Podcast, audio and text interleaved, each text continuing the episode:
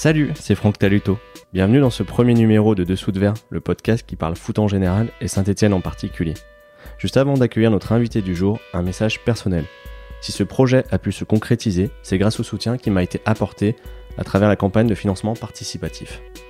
Sur KissKissBankBank, je m'étais engagé à remercier nommément les personnes qui avaient choisi la contribution On passe à l'attaque ou les suivantes.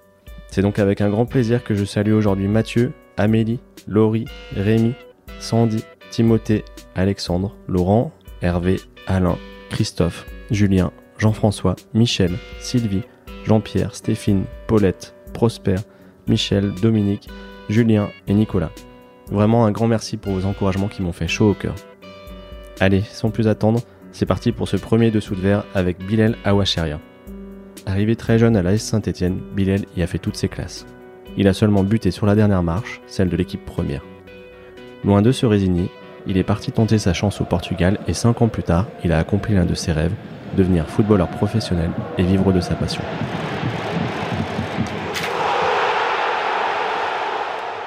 Salut Bilal. Salut. Merci d'avoir accepté l'invitation de Dessous de Verre. Euh, on enregistre pendant quelques jours de vacances que tu passes à Saint-Etienne. Euh, tu reviens souvent ici, c'est ta ville, c'est chez toi? Ah oui, c'est chez moi totalement. Moi, euh, bah, dès que j'ai un peu de vacances, de jours de libre, euh, je reviens directement ici. hein. Donc, euh, avec plaisir. hein. Franchement, ça me fait plaisir aussi de passer ce moment avec toi. Bon, j'aimerais qu'on parle ensemble de ton parcours, notamment la façon dont s'est passée la transition entre le moment en 2014 où tu as quitté le centre de formation de la Saint-Etienne et où tu as rebondi quelques mois plus tard au Portugal, où tu as donc atteint ton objectif de devenir euh, footballeur professionnel. Mais euh, les personnes qui nous écoutent ne te connaissent pas forcément, donc on va repartir un petit peu en arrière si tu veux bien. Est-ce que tu peux me euh, raconter comment le foot est, venu jusqu'à toi? Est-ce que tu fais partie d'une famille qui pratiquait ou, pas du tout? Bah alors vraiment pas. Moi, c'est, euh, bah, je suis un peu le seul sportif de ma, de ma famille. hein. J'ai mon père, c'était plus un peu basket, mais vraiment pour s'amuser. Mon frère a essayé aussi un, peu le foot, ma sœur de nager, de natation, mais vraiment c'était vraiment pour le plaisir, quoi. Mais sinon, le seul sportif, c'était vraiment moi. Donc, donc ouais, c'était moi un peu que j'emmenais un peu toute la famille à droite à gauche euh, avec le avec Saint-Étienne, surtout avec le avec le foot. Et donc c'est voilà, c'est bien. les, les premiers clubs dans lesquels, ou le premier club, je sais pas dans le lequel premier tu as- club, c'est le club de, de mon quartier, de- du Soleil, je pense que tu connais. ouais, Bien sûr. euh, du coup, c'était l'Amical Light du Soleil, c'est là que j'ai commencé. Quand j'avais mes 4 ans, euh, ma première licence à 4 ans, et puis, euh, puis après jusqu'à 5, 6, j'ai fait deux saisons. Puis après, Sainté euh, est venu me recruter. euh, je me rappelle, il venait, tu sais, à l'époque, les, les plateaux, on appelle ça. Du coup, euh, sur un plateau, il m'avait repéré, ils avaient parlé avec mon père, ma mère, et puis euh, ça s'est fait naturellement, tu sais. Et puis, euh, et puis depuis, donc de mes 8 ans jusqu'à jusqu'à mes 20 ans, j'ai fait tout, tout à Sainté, quoi. Et à 8 ans, quand la Saint-Etienne vient taper à la porte, ça- on se rend compte déjà de ce que ça représente? Bah quand même, pour un jeune de Sainté comme moi, tu sais, bon, à 6 ans déjà, mon père m'a emmené au stade, donc quand t'es un jeune de Sainté, ça te fait des frissons. hein. Je me rappelle les premières fois qu'on me disait, oui, Saint-Etienne te veut, à la chair de poule, quoi. Et du coup, bah, après, quand tu arrives, tes premiers moments euh, à Geoffrey Guichard, euh, je me rappelle, on s'entraînait sous le couvert, tu sais, donc euh, juste à côté du stade. C'était vraiment fort, hein, très fort, hein, en émotion et vraiment un réel plaisir. hein. Vous avez accepté sans hésiter euh, avec la famille? Bah oui, direct, bah, c'était à côté de la maison. Moi, tu vois, je suis pas très loin de, de Geoffrey Guichard. Du coup, euh, vraiment, c'était ah, direct, sans, sans réfléchir. Puis ils avaient pas le choix, mes parents. Moi, j'étais vraiment déterminé à aller à, Saint-Etienne. Du coup, euh, du coup, ils étaient obligés d'accepter. On va passer un petit peu rapidement sur les plus de 10 ans que tu as passé dans, dans le club. Tu as fait partie de quelle génération, grosso modo Alors, moi, c'est la génération 94. 94, donc celle de Zuma. Zuma, il est arrivé plus tard quand il avait 15 ans. Mais ouais, mon cursus, c'était souvent avec la 94. Il m'est arrivé d'être surclassé aussi souvent avec les 93, 92 aussi. Mais principalement, oui, c'était avec les, les 94. D'accord, tu parlais de Kurt Zuma, c'est, euh, Ouais. C'était le, le joueur le plus fort de cette Bah tranche ouais, le, le gros joueur de la génération, c'est lui. Mais encore aujourd'hui, tu vois où il est, euh, le niveau qu'il a atteint. Donc euh, vraiment, le gros joueur, ouais, c'est Zuma. Notre génération 94, euh, c'est vraiment celui qui, qui a réussi à- le mieux. quoi. Je fais une petite parenthèse sur l'aspect scolaire. Donc j'ai vu que toi, tu fais partie des joueurs qui ont décroché leur bac, Ouais. bac ES. C'est ça, ouais. Est-ce que tu peux nous raconter comment se, se passait la, la combinaison entre le foot, les études Parce que j'imagine que c'était un rythme euh, assez effréné. Ouais, franchement, c'était vraiment intense. Le mot, c'est ça, c'est intense. C'est-à-dire que bah, tes horaires, entre essayer de concilier l'école et le foot, souvent que des fois, tu avais bon, les horaires aménagés. Donc à 15h, on avait toujours fini à 15h pour aller pouvoir s'entraîner. Donc c'était un rythme effréné. Des fois, il, il arrivait que le matin, entre 8 et 10, on allait à l'entraînement pendant que les autres étaient en cours. À 10 heures, on arrivait en plein milieu du cours, on devait essayer de reprendre ça. Il y avait des cours de rattrapage, les temps de midi quand les autres allaient manger, toi tu étais là en train de faire du rattrapage. C'est vraiment intense, tu vois. Mais, mais à la fin, quand tu l'as, ce bac, tu te dis, voilà, ça aura valu la peine et, et tu ressors avec un, un bagage quand même. Tu sais, tu es, armé, tu sais pas de quoi demain est fait. Le football, c'est une carrière qui est courte quand même. Donc euh, moi, j'ai vraiment essayé de, tout faire pour avoir au moins ce, bac. Et j'ai même tenté l'expérience d'aller à l'université. D'accord. Je suis allé en université euh, langue étrangère à Piquet. J'ai fait six mois quand j'étais euh, bah, en CFA. Là. Mes années stagiaires, j'ai essayé, mais c'était vraiment trop. J'avais pas les horaires aménagés comme on avait au collège, au lycée. Donc là, c'était impossible de tenir sur, le, sur la longue. Du coup, j'ai dû arrêter et faire un choix entre le foot et l'école du coup, j'ai arrêté et puis euh, bah, je me suis mis à fond dans, le foot. Le, fait d'avoir le bac, c'était de se dire si plus tard il faut faire autre chose, je peux repartir de. Ouais, exactement. C'était voilà, se dire que le football c'est un moment de ma vie, mais c'est pas c'est pas indéfiniment que je vais rejouer au foot quoi. Donc euh, c'était me dire euh, avoir un, bagage qui me qui puisse m'ouvrir quelque chose pour plus tard si jamais j'ai envie de reprendre des études ou, ou me réorienter dans quelque chose, bah, au moins avoir ça quoi. C'était le minimum pour moi et et je l'ai eu, donc c'était avec une petite mention en plus. C'était, ça m'a fait plaisir, c'était bien. Puis c'était mes parents surtout qui étaient, qui étaient contents. Vous savez, les parents, tu leur dis je vais faire du foot, du foot, ils essaient d'assurer avec l'école à côté. Donc là, quand j'ai eu le, bac, euh, là, ils m'ont un peu laissé tranquille, suivre un peu mes, mes, rêves.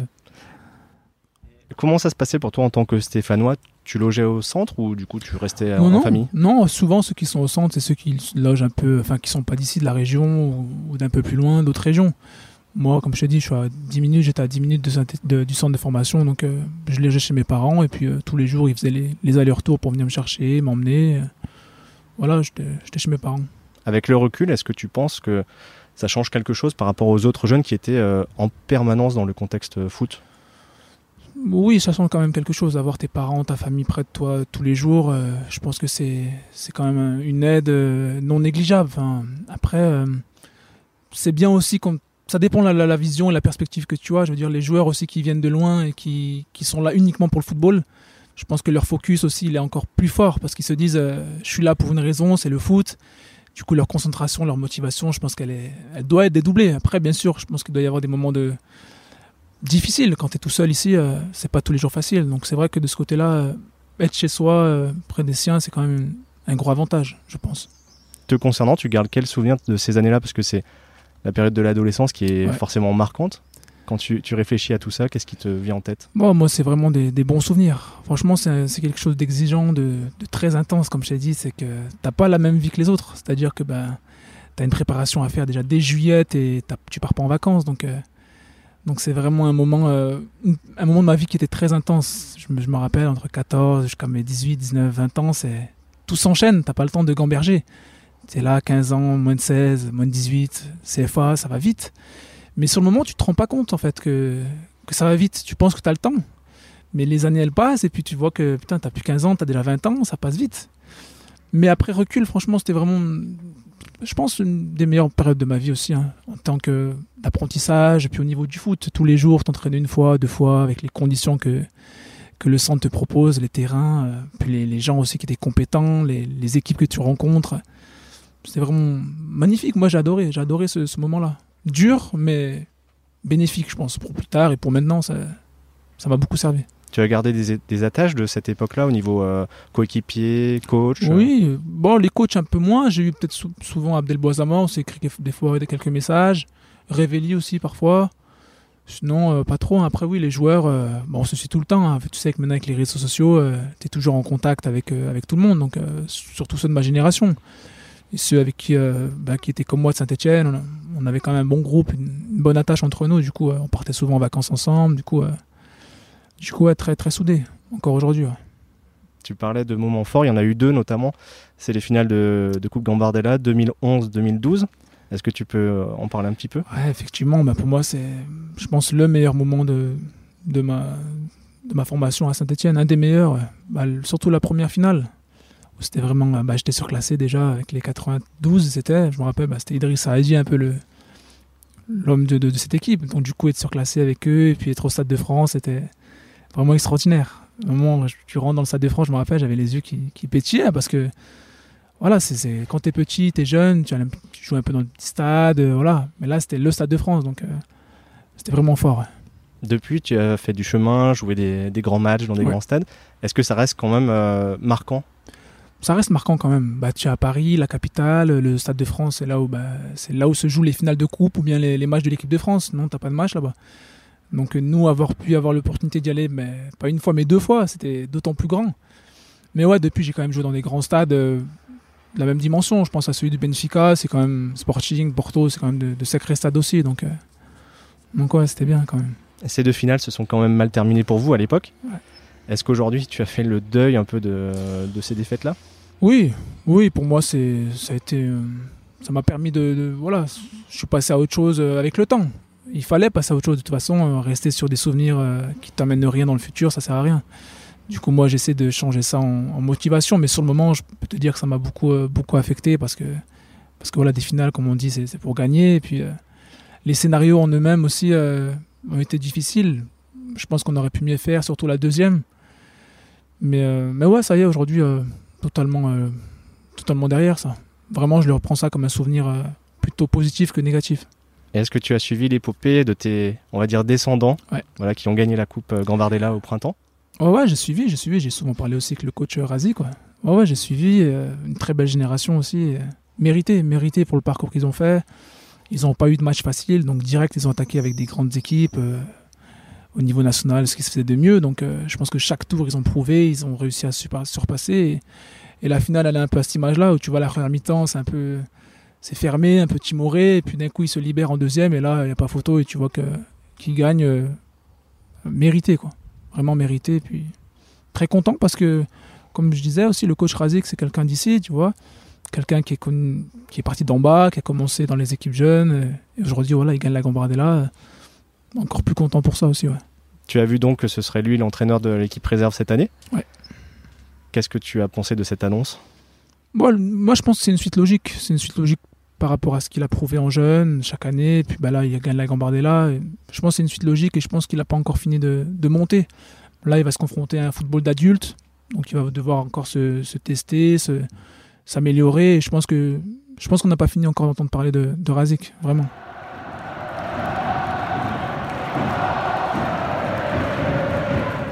Et donc finalement, tu as quitté le club en 2014, après une saison pleine en CFA2. Euh, tu étais en fin de contrat stagiaire.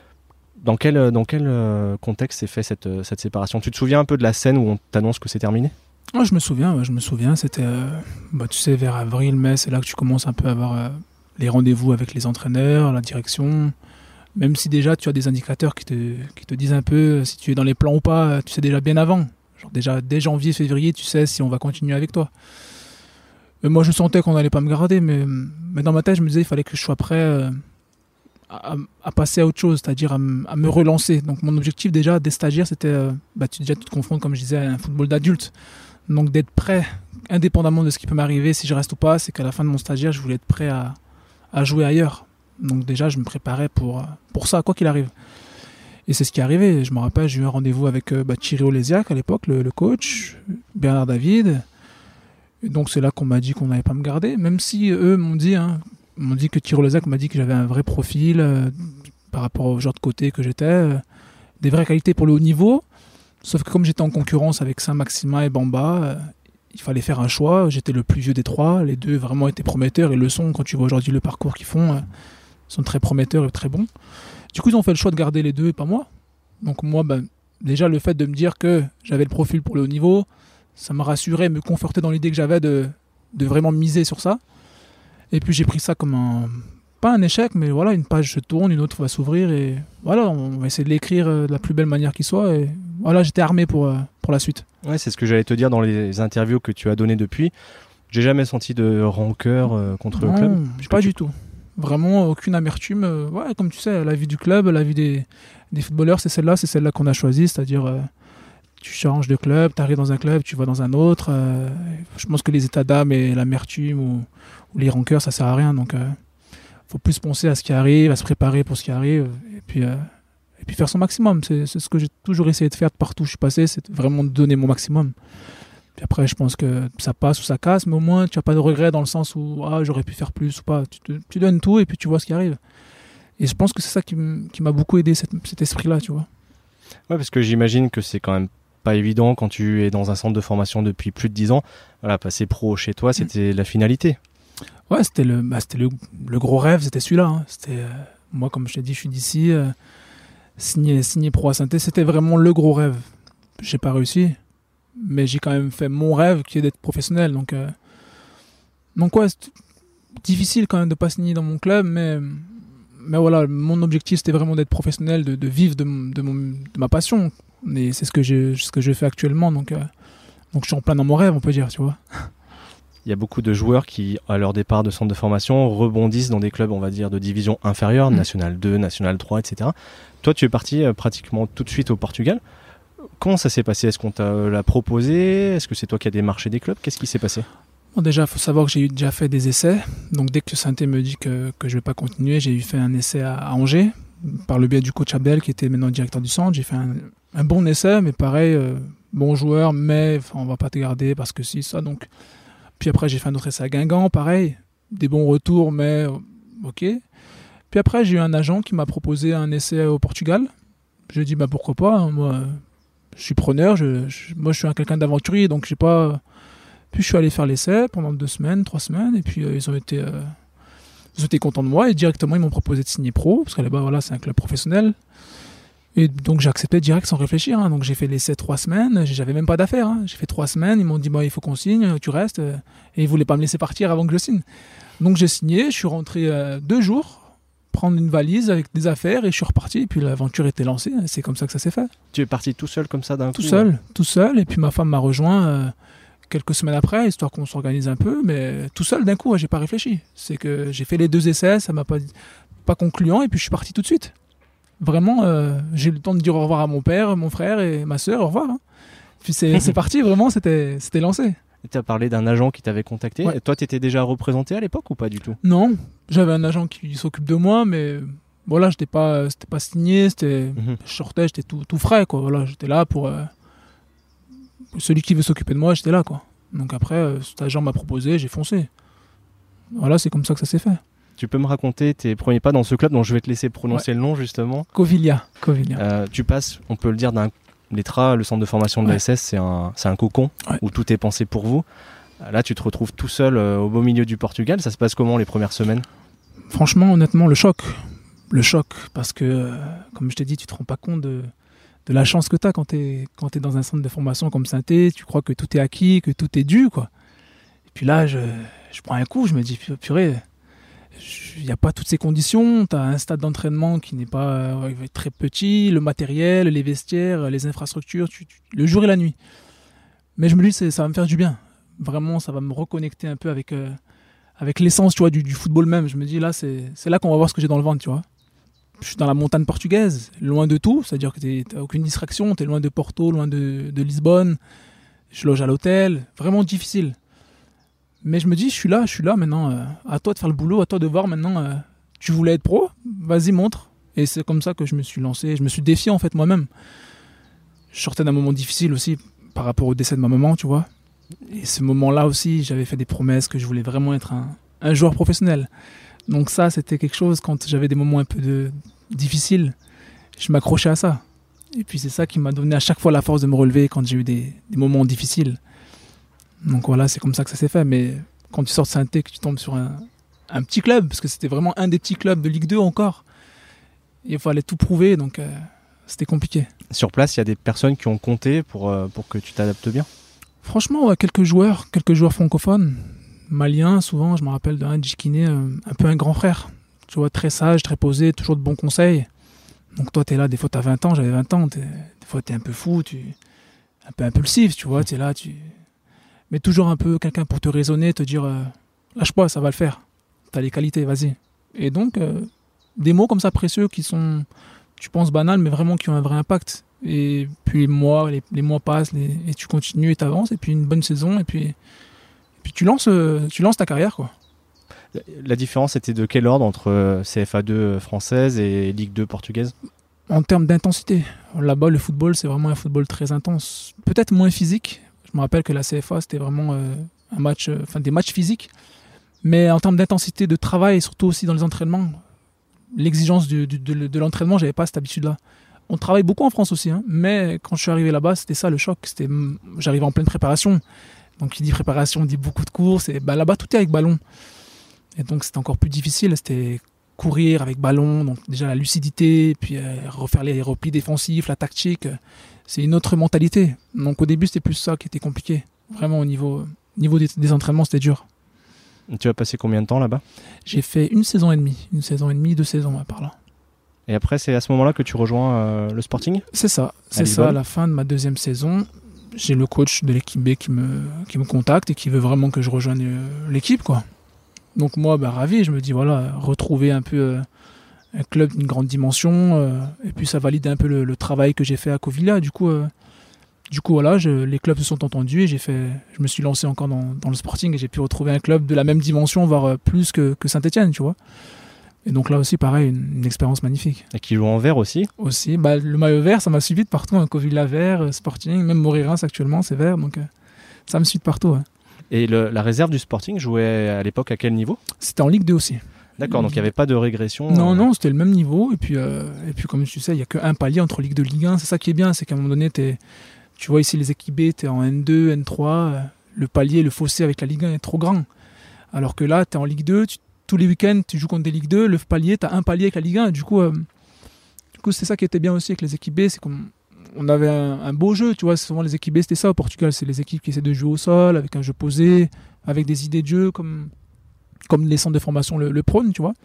Et donc, c'était bien de retourner dans un, dans un centre comme ça. Et Quand tu as été approché, le deal c'était quoi de, de faire uniquement de la réserve ou de commencer avec la réserve pour peut-être voir plus haut? Bah, c'était ça. C'était commencer en réserve. Le coach me voulait. Donc, bah, j'ai dit OK. Et, euh, et donc, j'ai commencé les quelques mois euh, au début à faire des matchs euh, bah, qu'en réserve. Puis après, les entraînements, le coach de l'équipe 1, Georges Jesus, c'est lui qui m'appelait. Et puis, et puis j'ai commencé à m'entraîner très souvent avec l'équipe 1.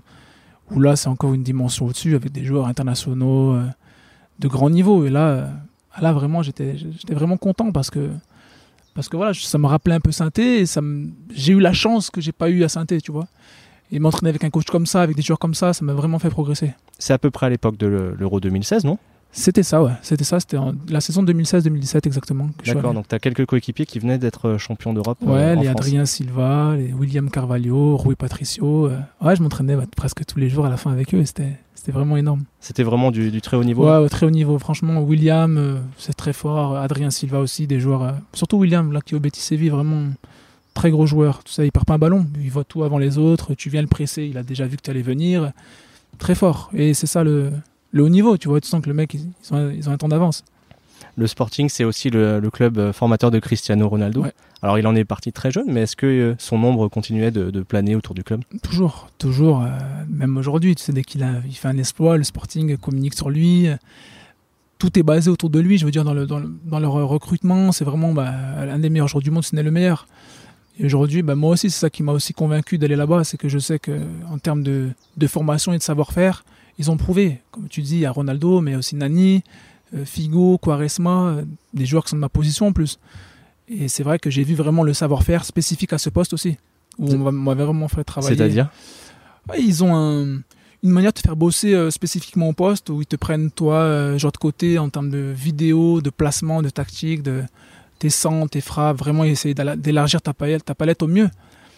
Te, te, te, te faire bosser physiquement pour, euh, pour que tu sois vraiment euh, passé un cap, tu vois. Et je ne suis pas surpris qu'il y ait des joueurs qui sont comme, comme ça qui sont sortis, tu vois. Donc Toi, tu penses avoir progressé dans quel domaine à ce, ce moment-là?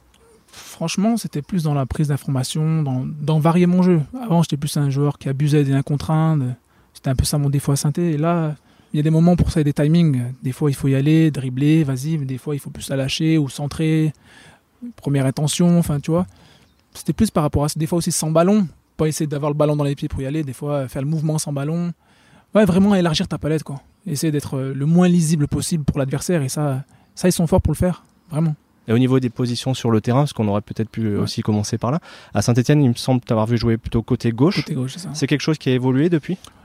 Avant, comme tu dis, j'étais exclusivement côté gauche. Maintenant, c'est plus gauche et droite, mais aussi devant.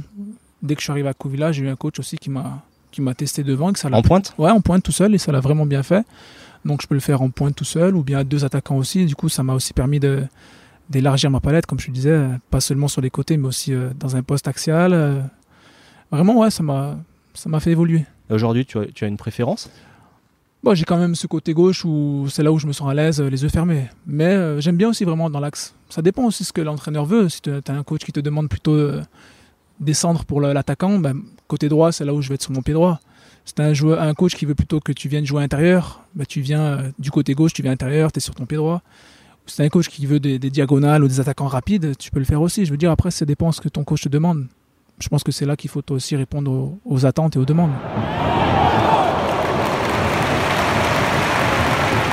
Finalement, tu as quitté le Sporting en 2017. Euh, pour quelle raison? Bah Déjà, j'étais prêté avec option d'achat. Donc, euh, bah, le club est content. Je fais une saison à 38 matchs. Je m'entraîne souvent avec la une. les coachs veulent me garder aussi. J'ai une réunion avec le coach. Ils veulent me garder. Donc, ils me disent euh, Tu reviens à la reprise. Hein. Donc, ils me donnent un programme, etc.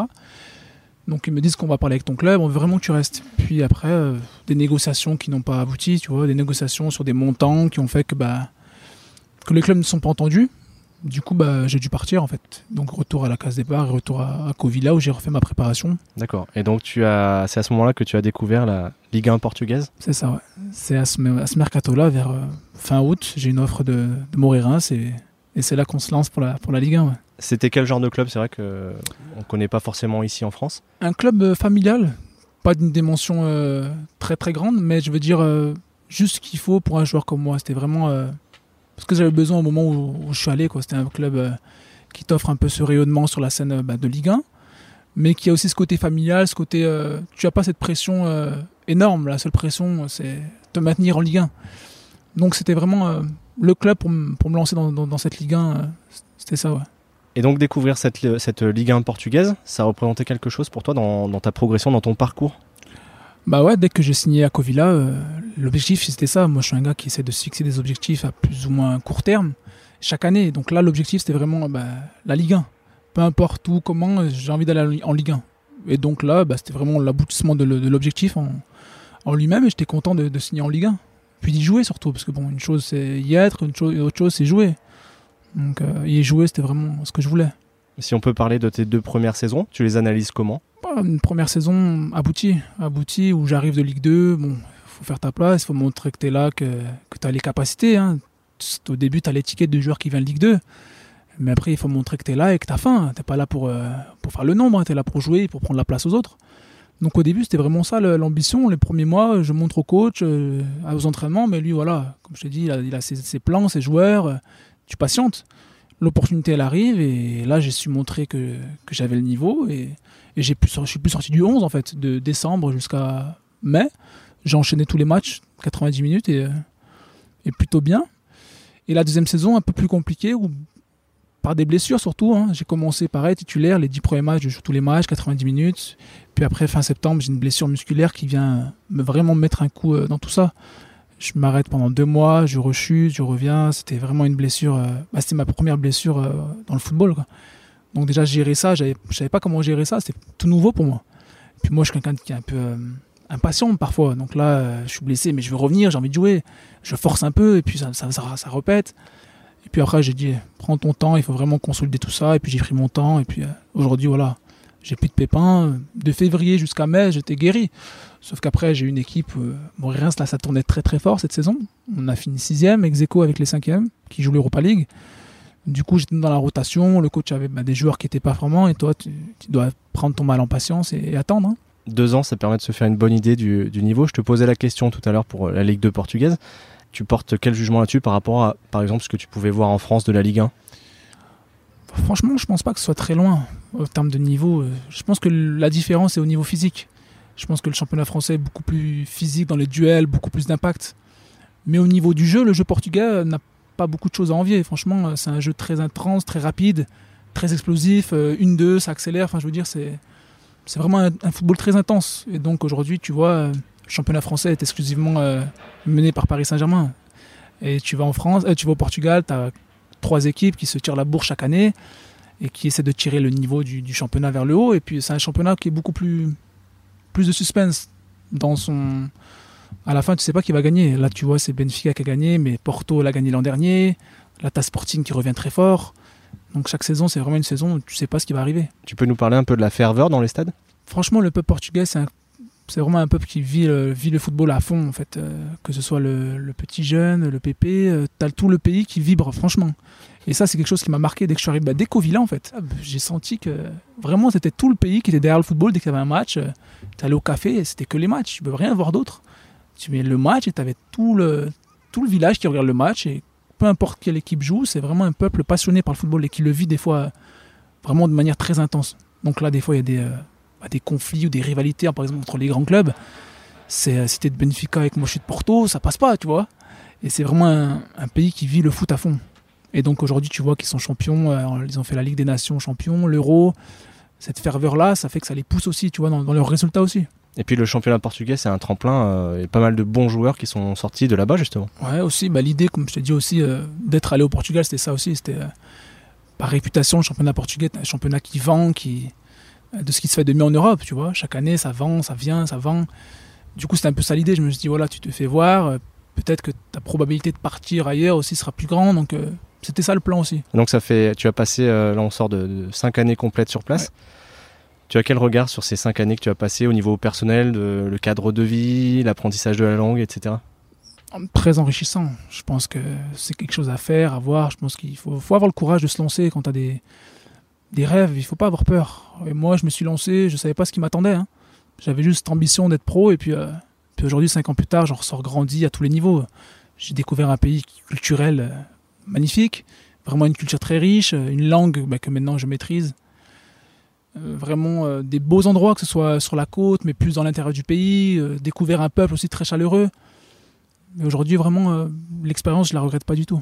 Tu as appris la langue, euh, le portugais Ouais, ça y est, ça y est, c'est un portugais un peu plus. euh, vraiment, je pense peut-être soutenu, on peut dire bientôt, hein, parce que 5 ans au pays, ça fait. hein, donc, euh, donc aujourd'hui, je sais m'exprimer, lire, parler, écrire, enfin, toute, toute l'expérience, toute, toutes les formes, je sais le faire en ce moment. Tu as appris comment Avec des cours, tout seul? Tout seul, tout seul. Et puis, comme je te dis, hein, j'ai toujours aimé les langues. Donc, du coup, euh, c'est venu naturellement, en fait. J'ai pas eu cet effort à faire, en fait. C'est euh, lire les journaux comme ça. C'était euh, des fois, j'aimais bien. Je regardais. Euh, on finissait nos matchs et puis euh, voir le lendemain les résumés ou quoi. Donc, ça me faisait lire. Et puis, euh, de sans m'en rendre compte, en fait, j'ai commencé à parler euh, normalement, tu vois. Je m'en suis pas rendu compte et d'un coup, jusqu'à je me rends compte, en fait, même mes potes me disent, mais en fait, euh, t'es un portugais là, ça y est. Donc, du coup, euh, ça s'est fait comme ça naturellement. Tu as une palette de, de quelle langue aujourd'hui? Français, portugais? France, Angleterre, aussi anglais, je parle bien anglais, l'espagnol aussi. Donc français, anglais, portugais, espagnol et un peu d'arabe aussi. D'accord. Ouais.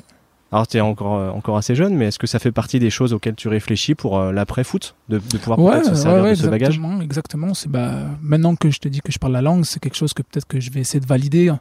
Essayer d'avoir un certificat ou un diplôme qui fait que ça pourrait valider m- la langue portugaise que je maîtrise maintenant.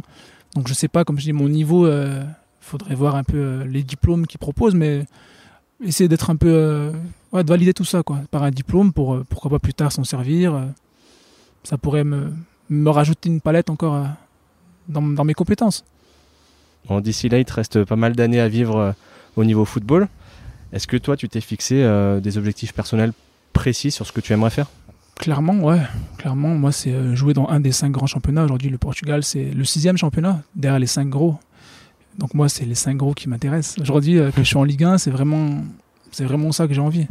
Après, euh, majoritairement, si je te dis, euh, maintenant, je, vais être- je papa, donc du coup, la France, ce serait vraiment le pays où je me sentirais le mieux en termes de stabilité familiale et puis euh, pour mes proches aussi. Comme je te dis, je suis parti cinq ans, du coup, euh, c'est pas rien. Même pour eux, euh, me revoir dans la région ou dans le pays, ça serait bien aussi. Se voir plus souvent. Donc, la France, ce serait quelque chose qui me plairait. Ouais. Mais après, les autres championnats aussi. Est-ce qu'un jour, porter le maillot d'une équipe nationale, ça fait partie des challenges que tu aimerais relever? Ouais, totalement. Être international, c'est encore un truc, encore un rêve, encore un niveau au-dessus. Bah, moi, j'ai déjà dit ouvertement, hein, franchement, représenter l'Algérie, ce serait quelque chose qui me, qui me tiendrait vraiment à cœur. Après, c'est toute une question de capacité, de niveau. Euh, Aujourd'hui, tu vois, la, la sélection algérienne, c'est une équipe de haut niveau pour moi, avec des joueurs à mon poids surtout. C'est vraiment, euh, tu vois, Marez, Manchester City, Brahimi qui est à Porto. Enfin, c'est quand même du haut niveau. Ouais, C'est costaud. ouais. Donc, euh, ils vouloir y aller, c'est bien aussi. Ils prétendent, c'est bien. Après, il faut aussi avoir le- la capacité pour le faire. Donc, je sais qu'il me reste beaucoup de choses à, à améliorer, à travailler pour prétendre y aller. À quel moment tu as senti euh, ce- cette envie de porter ce, maillot vert? Oh, J'ai déjà été convoqué en moins de 21, quand j'étais- en moins de 20 quand j'étais à Saint-Etienne. Je me rappelle, j'avais reçu une convocation de Jean-Marc Nobilo, qui était à l'époque le, coach de, la sélection. j'avais tout fait pour y aller. Enfin j'allais y aller il m'avait convoqué sauf que j'ai eu une blessure qui a fait que j'ai pas pu y aller. Mais dès que j'étais au centre hein, j'ai eu ce, cette envie là en fait. Et donc bah, depuis euh, voilà je suis toujours ouvert. Après comme je te dis c'est une question de capacité C'est un pays que tu connais bien ouais très bien mais mes parents sont sont originaires de là-bas. Mes grands-parents sont nés là-bas. La culture est présente chez moi. C'est un truc que chez nous c'est enfin ma famille euh, vient de là-bas tu vois. Donc du coup les représenter euh, ce serait quelque chose de, de magnifique aussi. Bon, bah écoute, c'est tout ce qu'on peut te souhaiter. Merci encore d'avoir pris le temps de nous parler de, Ouais, avec de tout ça. Euh, Si les auditeurs veulent te suivre, où est-ce qu'on les renvoie? Tu as un réseau social euh, favori? C'est plus Instagram, Instagram, Twitter aussi. Je poste pas mal de trucs, ça m'arrive, mais voilà, je suis pas celui qui poste tous les jours, mais ça m'arrive de mettre des actualités pour ceux qui, me- suivent. Donc euh, plutôt Instagram et, Twitter. Merci d'avoir écouté ce premier numéro de Dessous de Verre. J'espère que ça vous a plu. Si c'est le cas, vous pouvez vous abonner pour être prévenu de la mise en ligne du prochain, mettre des étoiles sur Apple Podcasts, un pouce bleu sur YouTube, etc. Ça m'aidera beaucoup à faire connaître le podcast. Si vous souhaitez échanger sur le sujet, apporter des remarques, des idées, rendez-vous sur Facebook, Twitter et Instagram ou écrivez-moi à dessous de et on se retrouve le mois prochain.